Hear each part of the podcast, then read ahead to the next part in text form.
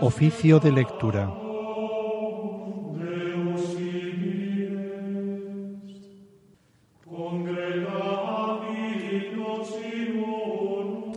Tomamos el oficio de este martes a partir de la página 964.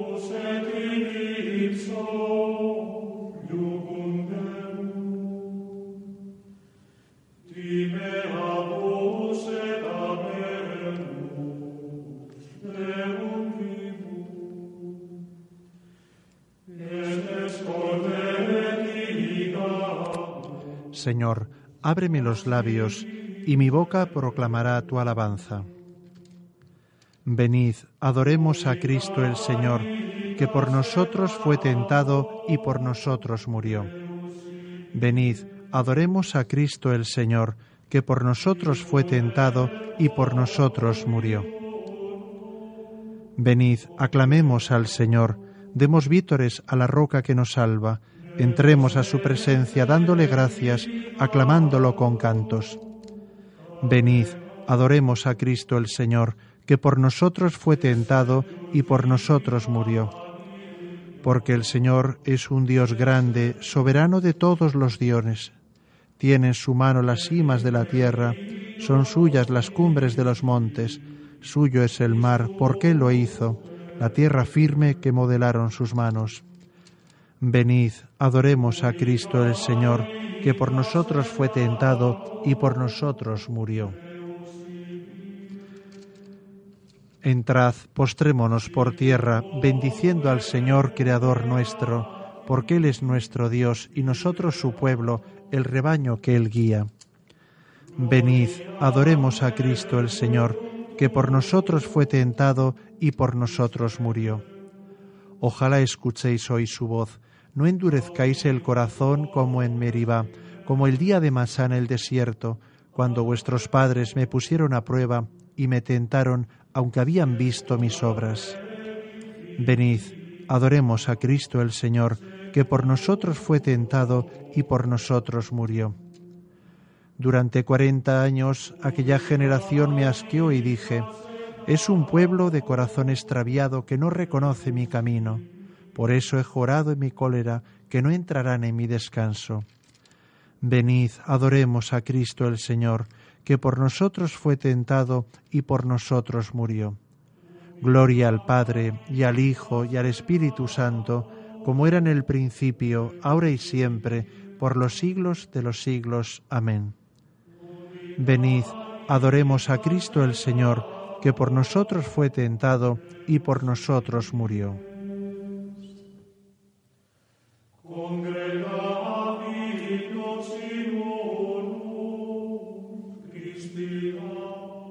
Tomamos el himno en la página 35.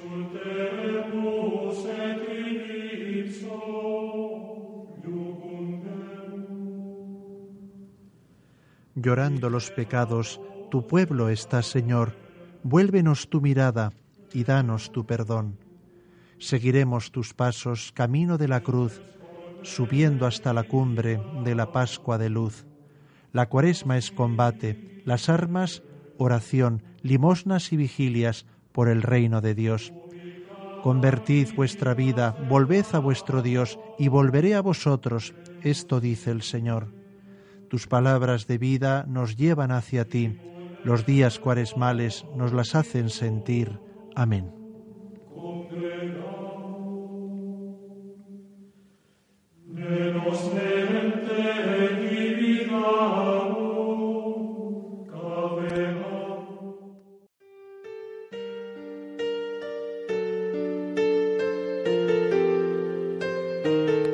Los salmos los tomamos a partir de la página 964.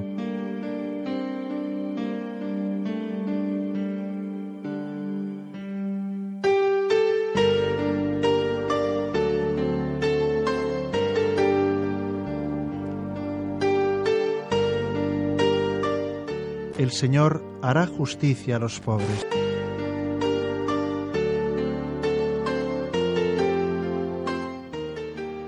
¿Por qué te quedas lejos, Señor, y te escondes en el momento del aprieto? La soberbia del impío oprime al infeliz, le enreda en las intrigas que han tramado. El malvado se gloría de su ambición, el codicioso blasfema y desprecia al Señor. El malvado dice con insolencia, no hay Dios que me pida cuentas. La intriga vicia siempre su conducta, aleja de su mente tus juicios y desafía a sus rivales. Piensa, no vacilaré, nunca jamás seré desgraciado. Su boca está llena de maldiciones, de engaños y de fraudes. Su lengua encubre maldad y opresión. En el zaguán se sienta al acecho para matar escondidas al inocente. Sus ojos espían al pobre, acecha en su escondrijo como león en su guarida, acecha al desgraciado para robarle, arrastrándolo a sus redes. Se agacha y se encoge, y con violencia cae sobre el indefenso. Piensa, Dios lo olvida. Se tapa la cara para no enterarse. Gloria al Padre, y al Hijo, y al Espíritu Santo, como era en el principio, ahora y siempre, por los siglos de los siglos. Amén. El Señor hará justicia a los pobres.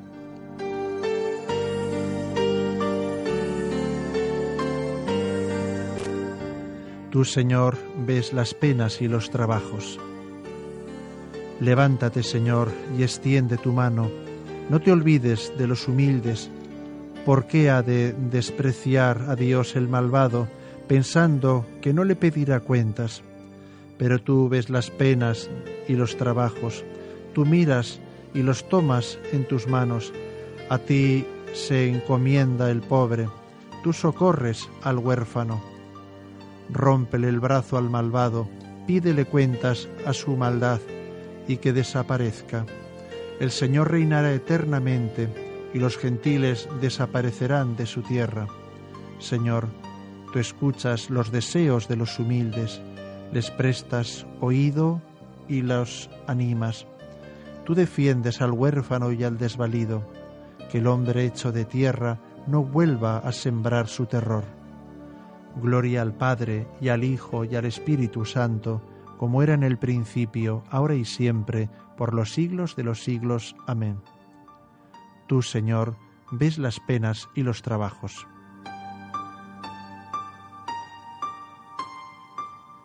Las palabras del Señor son palabras auténticas, como plata refinada siete veces. Sálvanos, Señor, que se acaban los buenos que desaparece la lealtad entre los hombres, no hacen más que mentir a su prójimo, hablan con labios embusteros y con doblez de corazón.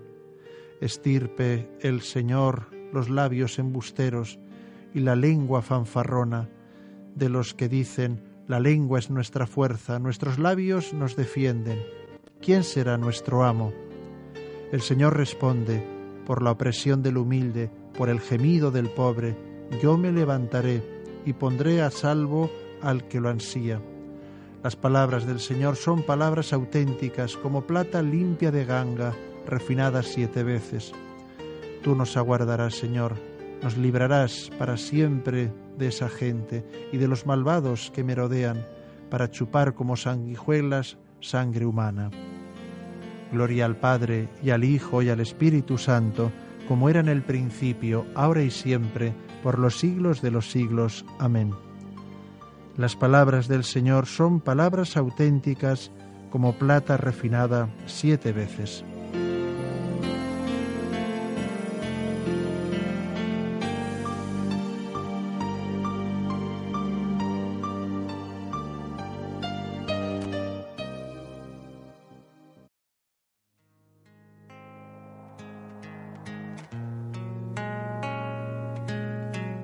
Tomamos las lecturas de este martes a partir de la página 89.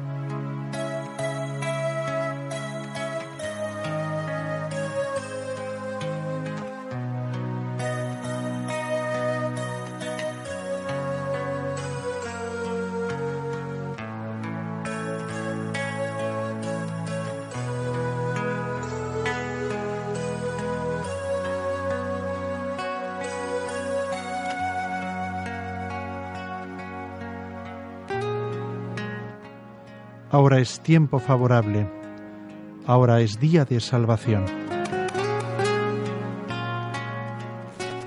Del libro del Éxodo. El Señor dijo a Moisés, Yo soy el Señor, repite al faraón de Egipto todo lo que te digo. Y Moisés le respondió al Señor, Soy torpe de palabra, ¿cómo me va a hacer caso el faraón? El Señor dijo a Moisés, Mira, te hago ser un Dios para el faraón, y Aarón tu hermano será tu profeta. Tú dirás lo que yo te mande, y Aarón le dirá al faraón que deje salir a los israelitas de su territorio. Yo pondré terco al faraón, y haré muchos signos y prodigios ante Egipto. El faraón no escuchará, pero yo entenderé mi mano, yo extenderé mi mano contra Egipto, y sacaré de Egipto a sus escuadrones. Mi pueblo, los israelitas, haciendo solemne justicia, para que los egipcios sepan que yo soy el Señor cuando extienda mi mano contra Egipto y saque a los israelitas de en medio de ellos. Moisés y Aarón hicieron puntualmente lo que el Señor les mandaba. Cuando hablaron al faraón, Moisés tenía ochenta años y Aarón ochenta y tres. El Señor dijo a Moisés y Aarón, Cuando os diga el faraón que hagáis algún prodigio, les dirás a Aarón que coja su bastón y lo tire delante del faraón, y se convertirá en una culebra. Moisés y Aarón se presentaron al faraón e hicieron lo que el Señor les había mandado. Aarón tiró el bastón delante del faraón y de sus ministros, y se convirtió en una culebra. El faraón llamó a sus sabios y a sus hechiceros, y los magos de Egipto hicieron lo mismo con sus encantamientos. Cada uno tiró su bastón y se convirtieron en culebras. Pero el bastón de Aarón se tragó a los otros bastones. Y el faraón se puso terco y no les hizo caso, como había anunciado el Señor. El Señor dijo a Moisés, el faraón se ha puesto terco y se niega a dejar marchar al pueblo. Acude mañana al faraón cuando salga el río y esperándolo a la orilla del Nilo, llevando contigo el bastón que se convirtió en serpiente, y dile, el Señor Dios de los Hebreos me ha enviado a ti con este encargo. Deja salir a mi pueblo para que me rinda culto en el desierto. Hasta ahora no me has hecho caso. Ahora dice el Señor, como con esto sabrás que yo soy el Señor. Con el bastón que llevo en la mano golpearé el agua del Nilo y se convertirá en sangre. Los peces del Nilo morirán y el río apestará y los egipcios no podrán beber agua del Nilo. El Señor dijo a Moisés, dile a Aarón, coge tu bastón, extiende la mano sobre las aguas del Nilo ríos, canales, estanques y aljibes, y el agua se convertirá en sangre. Y habrá sangre por todo Egipto, las vasijas de madera y en las de piedra. Moisés y Aarón hicieron lo que el Señor les mandaba. Levantó el bastón, golpeó el agua del Nilo a la vista del faraón y de su corte. Todo el agua del Nilo se convirtió en sangre. Los peces del Nilo murieron. El Nilo apestaba y los egipcios no podían beber el agua, y hubo sangre por todo el país de Egipto. Los magos de Egipto hicieron lo mismo con sus encantamientos, de modo que el faraón se empeñó en no hacer caso, como lo había anunciado el Señor. El faraón se volvió a palacio, pero no aprendió la lección. Los egipcios cavaban a los lados del Nilo buscando agua de beber, pues no podían beber el agua del Nilo, se cumplieron siete días desde que el Señor había golpeado el Nilo.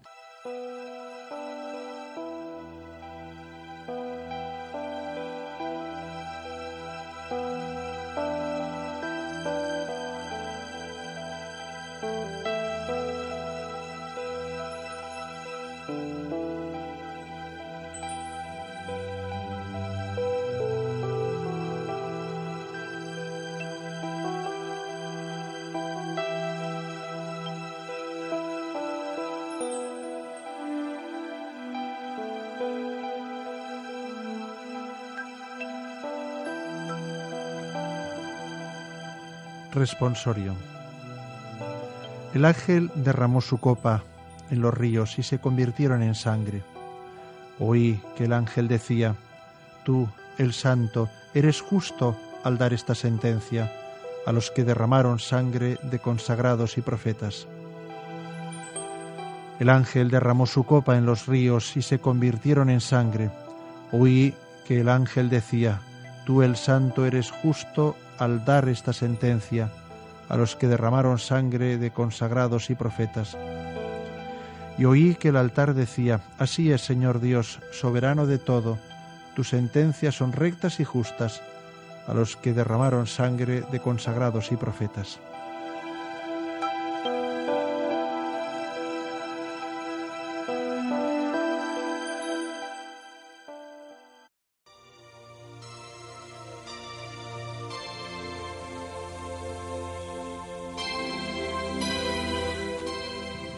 Del Tratado de San Cipriano, obispo y mártir, sobre el Padre Nuestro.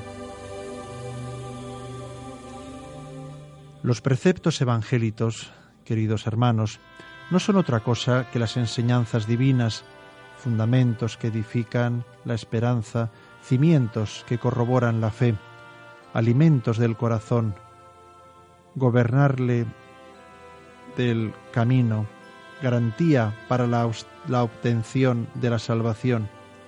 Ellos instruyen en la tierra las mentes dóciles de los creyentes y los conducen a los reinos celestiales. Muchas cosas quiso Dios que dijeran e hicieran oír los profetas, sus siervos, pero cuánto más importantes son las que habla su Hijo, las que atestigua con su propia voz la misma palabra de Dios que estuvo presente en los profetas, pues ya no pide que se prepare el camino al que viene, sino que es Él mismo quien viene abriéndonos y mostrándonos el camino, de modo que quienes ciegos y abandonados errábamos antes en las tinieblas de la muerte, ahora nos viéramos iluminados por la luz de la gracia y alcanzáramos el camino de la vida bajo la guía y dirección del Señor, el cual, entre todos los demás saludables consejos y divinos preceptos con los que orientó a su pueblo para la salvación, le enseñó también la manera de orar, y a su vez él mismo nos instruyó y aconsejó sobre lo que teníamos que pedir. El que nos dio la vida nos enseñó también a orar, con la misma benignidad con la que da y otorga todo lo demás, para que fuéramos escuchando con más facilidad al dirigirnos al Padre con la misma oración que el Hijo nos enseñó. El Señor había ya predicho que se acercaba la hora en que los verdaderos adoradores adorarían al Padre en espíritu y verdad, y cumplió lo que antes había prometido, de tal manera que nosotros, que habíamos recibido el Espíritu y la verdad como consecuencia de su santificación, adoráramos a Dios verdadera y espiritualmente, de acuerdo con sus normas. Pues qué ocasión más espiritual puede haber que la que nos fue dada por Cristo, por quien nos fue también enviado el Espíritu Santo, y qué plegaria más verdadera ante el Padre que la que brotó de los labios de Jesús, del Hijo, que es la verdad. De modo que orar de otra forma no es sólo ignorancia, sino culpa también, pues él mismo afirmó, anuláis el mandamiento de Dios por mantener vuestra tradición.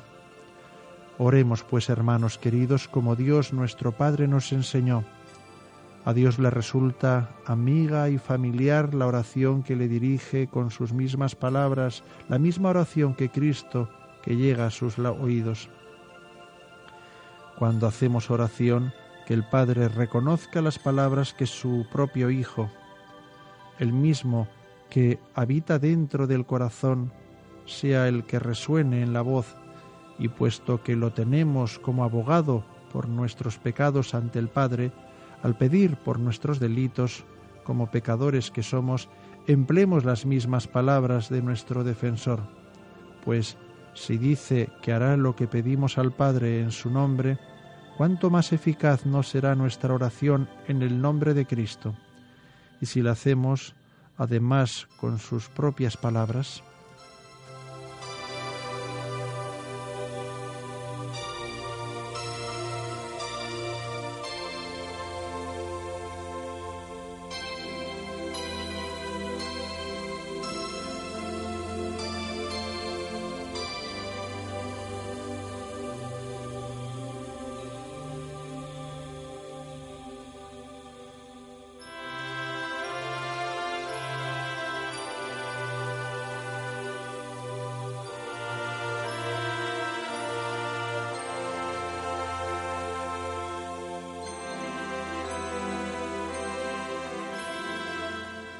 Responsorio.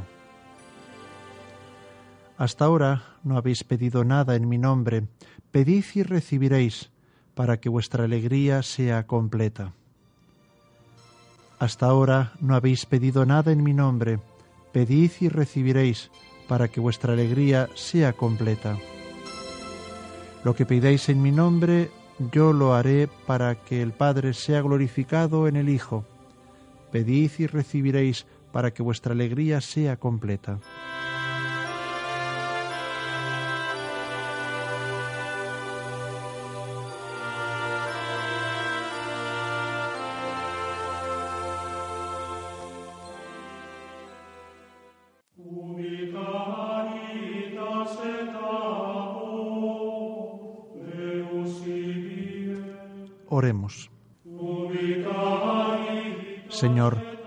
Cómo enamora a tu familia, a los que moderan su cuerpo con la penitencia, aviva en su espíritu el deseo de poseerte. Por nuestro Señor Jesucristo, tu Hijo, que vive y reina contigo en la unidad del Espíritu Santo y es Dios por los siglos de los siglos. Amén. El Señor nos bendiga, nos guarde de todo mal y nos lleve a la vida eterna. Amén hemos rezado el oficio de lectura.